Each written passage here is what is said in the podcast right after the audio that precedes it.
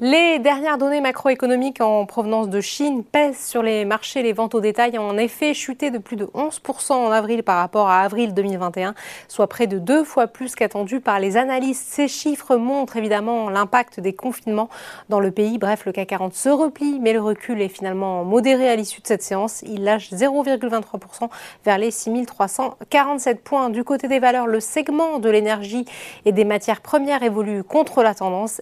S'offre la plus forte hausse, plus 2,39%. ArcelorMittal gagne 2,33%. Total Energy progresse de 1,23% dans le sillage des cours du pétrole. Le secteur de la défense est de nouveau plébiscité par les investisseurs avec une hausse de 1,84% pour Thales. À l'inverse, la tech souffre à l'image de Worldline qui recule de 2,2%. Plus forte baisse de l'indice ST Micro perd presque 2%. De son côté, Renault termine à l'équilibre après l'officialisation de la cession de sa filiale Avtovaz en Russie. Sur l'indice large, l'actualité, c'est cette chute spectaculaire de Valneva qui abandonne 19% après l'annonce d'une possible annulation du contrat d'achat de vaccins contre le Covid conclu par la Commission européenne.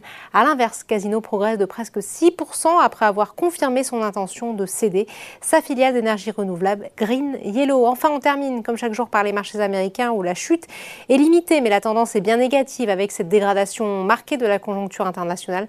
Au moment de la clôture parisienne, les trois indices de la bourse de New York évoluaient en territoire négatif. Voilà, c'est tout pour ce soir. N'oubliez pas, toute l'actualité économique et financière est sur Boursorama.